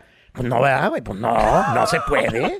O sea, eh, este, hay que, yo creo que hay, hay ética, eh, como decías tú hace, en algún momento platicamos, ¿no? O sea, tienes tu ética de si yo no voy a utilizar a personas que tengan una, una discapacidad para, para ganar yo dinero. O sea, cada quien tiene su ética, obviamente no, no quiere ser que uno por feria vaya a hacer cualquier mierda, pero, pero pues se trata de, de, de el tiempo, pues va uno a regalar un pedazo de vida, pues porque va a generar algo de economía. Oye, e, e, eso, esa entrevista de Jerry Rivera y este, el, Rey Zamba, ¿se llama el señor? Sí. Son, ¿Crees que han sido las más polémicas que has tenido? Eh, pues han sido, yo creo que la de Jenny... Con la de Jenny te dio miedo sacarla, la verdad. Pues la saqué siete años después, güey. Me esperé siete años con la entrevista yo ahí, güey. ¿Y qué le decías, editor? No la borres, no la borres. me, me, iba a esperar, me iba a esperar diez años pero a los siete sentí que era el momento en que tenía que eh, necesitaba. ¿Pero por qué no la sacabas? Porque pasara. Eh, sí, exactamente, esperando a que, a, que pasara eh, una etapa, cierta etapa de, de personajes. que habían estado que involucrados. Problema. Exactamente. Que yo no sé ni quiénes son. Pero pues. Ni me interesa saber, pero dije ya con unos años, seguramente ya esto ya, eso ya, cambió el mapa ahí. Sí, estaba muy impactante de que cómo te. Sí, este, y yo, la verdad, eh, si hubiese contemplado que a ella le iba a pasar algo, son el tipo de cosas que yo hubiese podido decir, no, vamos a poner una cámara, eh, le hubiera hecho una entrevista mucho más larga, pero yo nunca pensé que esa entrevista iba a pasar. Yo juré que un día íbamos a estar viejitos, Jenny y yo, y le íbamos a poner para acordarnos. Cuando Jenny te pide, ella te pide, entrevístame. Sí. Ok, ¿cuánto, ¿al cuánto tiempo ella pierde la vida? pues como dos años después. Digo, por, por los que no han visto la entrevista, pues a lo que va en contexto es que Jenny Rivera te busca para decirte que... quiere dejar un testimonio eh, de que la están amenazando de muerte y va a tener que viajar a un lugar eh, de la frontera donde hay unas personas que la mandaron llamar y que si no, no aparece, no va y se presenta, eh, pues su vida está en peligro. Entonces ella me hace entrevista, llora, cuenta algunas... eso solo es de audio. Ajá, eso solo es de audio. Entonces te digo, yo nunca pensé que esa entrevista iba, iba a pasar. Hasta ahí yo mismo digo, ah, esto nunca va a suceder, hombre. O sea, te estoy grabando nomás porque me pides que te grabe, pero si hubiese... ¿Pero por qué guardaste la, grabación? Eh, la guardé porque... Ah, ah, por algo pasó, pues a eso me sí, refiero. exactamente, porque dije yo, todo. si hubiese pasado, o sea, existía una posibilidad. Eh, pero yo nomás, la, porque la idea era quedarme yo con el CD y borrarla del estudio. O sea, la conservé porque ella me dijo que la borren del, de la computadora. Entonces se borró de la computadora. Y yo nada más, la única, la única copia que existía era la mía. En el CD. En el CD. Y yo la agarré y lo traía rumbado en la camioneta ahí.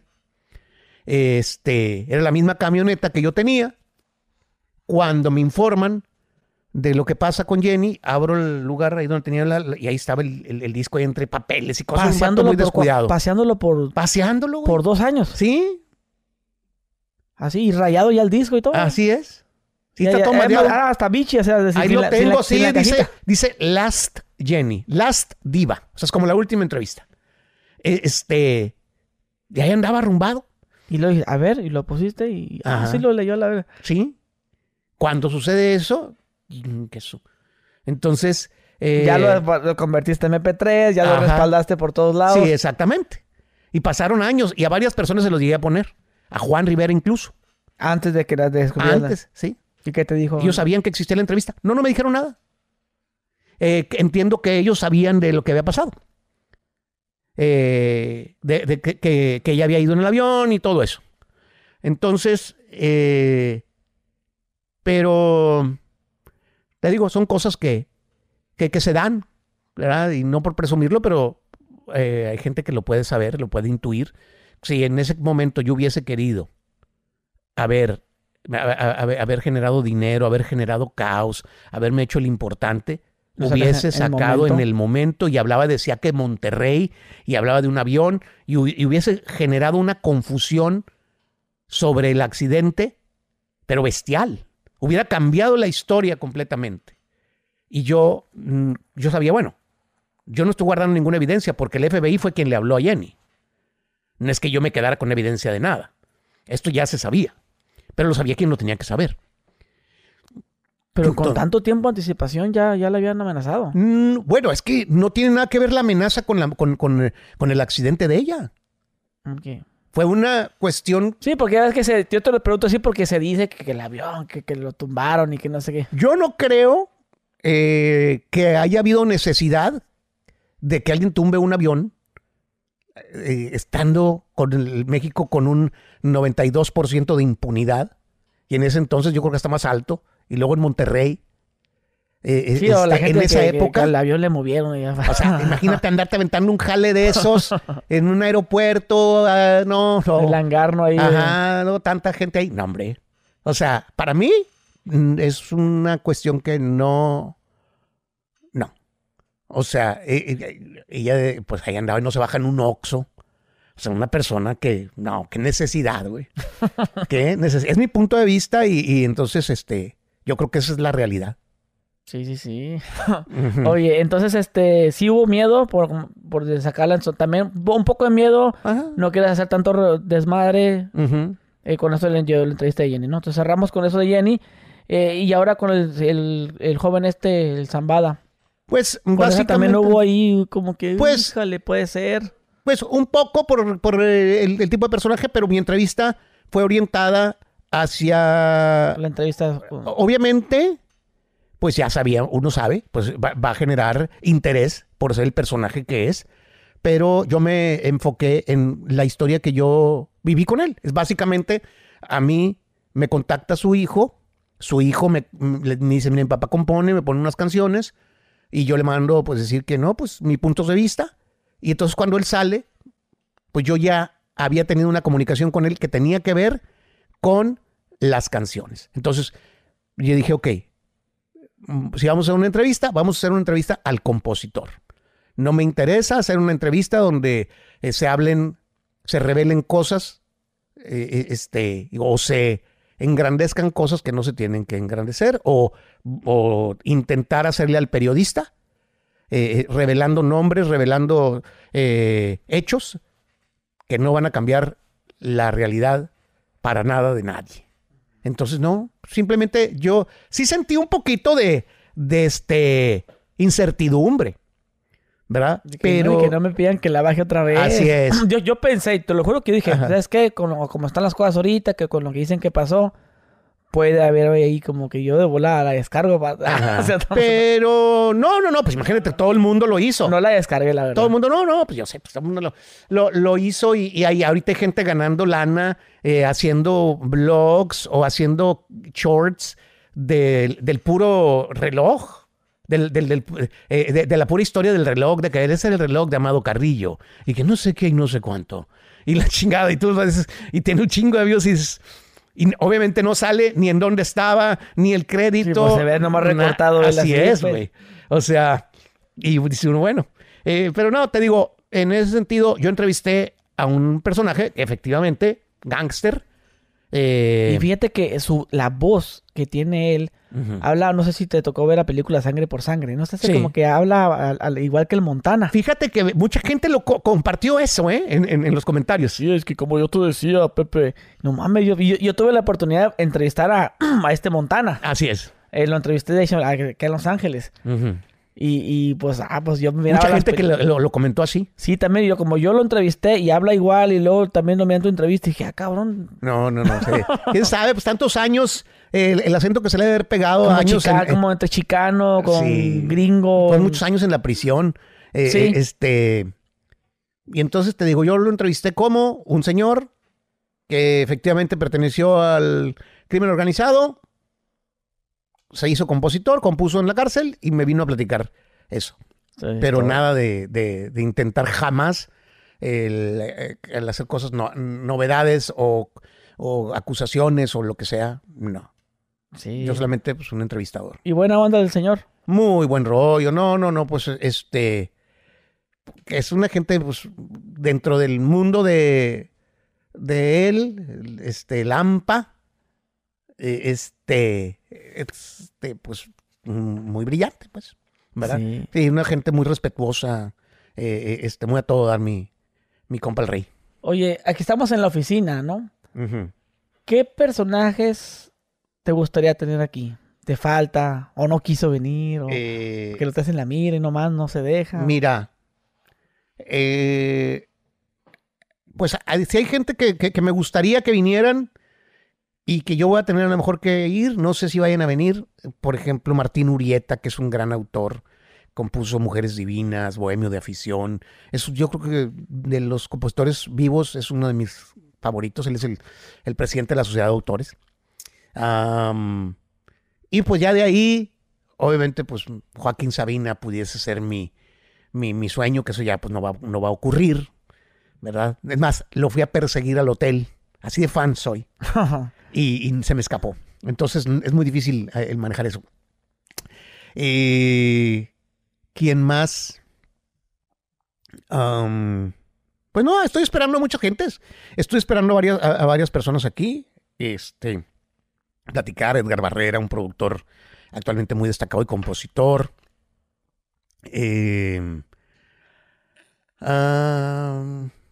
pues vaya, creo yo que eh, este, no sé, eh, este, hay, entrevistas que nunca he solicitado. No sé si estarían aquí, si vendrían. A los Tigres del Norte los he entrevistado a lo largo de mi vida muchas veces, pero aquí en la oficina nunca. No sé si me gustaría. O no sé si a ellos les gustaría. Marco Antonio Solís, también a lo largo de mi vida lo he entrevistado muchas veces, desde hace muchos años. Yo con Marco Antonio lo conozco desde el 1989. Eh, pero eh, nunca ha estado aquí y es muy probable que no esté. No lo sé. ¿Por No, no sé. Pues no sé. Tu intuición. O sea, ¿sabes tú distinguir cuando la persona sí quiere o no quiere? Sí. O sabes medir, no, este ni de pedo va a venir. Eh, a veces me sorprende. A veces me sorprende. Este. Yo creo que, que, Marco sería un halago, pero o sea, mi entrevista soñada sería que viniera y que echara unas rolas con la guitarra aquí explico, cantar unas rolas de lo nuevo, de lo de, lo de antes. O sea, desde los bookies, ¿no? Sí, haz de cuenta. Sería algo que me, que, sería soñado. Mm, mm, no sé si, si se vaya a cumplir, solo Dios, no hay nada imposible. Que no te va a salir muy piquis, ¿no? Ah. Eh, este, lo conozco y yo sé que lo hubiera podido entrevistar hace mucho tiempo, hace no tanto porque ha ido dos veces a los premios de la radio me ha hecho ese, favor, ese honor. Entonces, no es que no se haya podido, pero no, no, sea, no es que no, digamos, no ha habido el momento y no ha habido el motivo. Porque yo siento que Marco es mucho de la motivación, es decir, ok, ¿qué gano yo? Más bien no que gano, sino es, estoy celebrando algo, estoy lanzando algo, estás celebrando algo tú, ¿cuál es el motivo? Entonces, no se ha dado específicamente la circunstancia para que él diga, sí lo hago. No ha habido.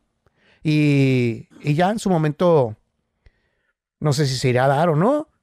Eh, te digo, me ha tocado entrevistar a Selena, a Juan Gabriel, a Cornelio Reina, a Rigo Tobar. ¿A Valentín lo has entrevistado? A Valentín sale en su momento, sí, claro que sí. No lo tengo grabado. Eh, no eran mucho de que la gente de, de, andar con cámaras. Si no tienes un canal de televisión, no tenías una cámara. Este. Mm, pocos hay que no, que, no haya entrevistado a lo largo. y, a ver, ¿hay alguno que te ha salido muy piquis acá? Digo, sin decir nombres, pero sí te ha tocado que te lleguen muy mamoncitos. Eh, déjame. Que aquí en la cámara, Simón, pero ya detrás, como que. Mm. Fíjate que. déjame pensar. Digo, sin decir nombre, ¿verdad? no... no, bueno, no recuerdo. lo que me ha tocado es gente que se le olvidan las canciones. Y yo, yo les tengo que decir, no me cálmate, compa. Tranquilo, vamos a cantar otra y después te desbloqueas y cantas esa. Así sí. Pero eh, muy piqui, este, me tocó una entrevista, que la gente ya sabe cuál es, está grabada, y de repente me dijeron, no la pongas, güey. Es que no me gustó. Yo dije, ok, no la voy a poner. O sea, por respeto, por la, la relación, no lo he hecho. La puedo poner, ahí la tengo. En algún momento la pondré, no sé.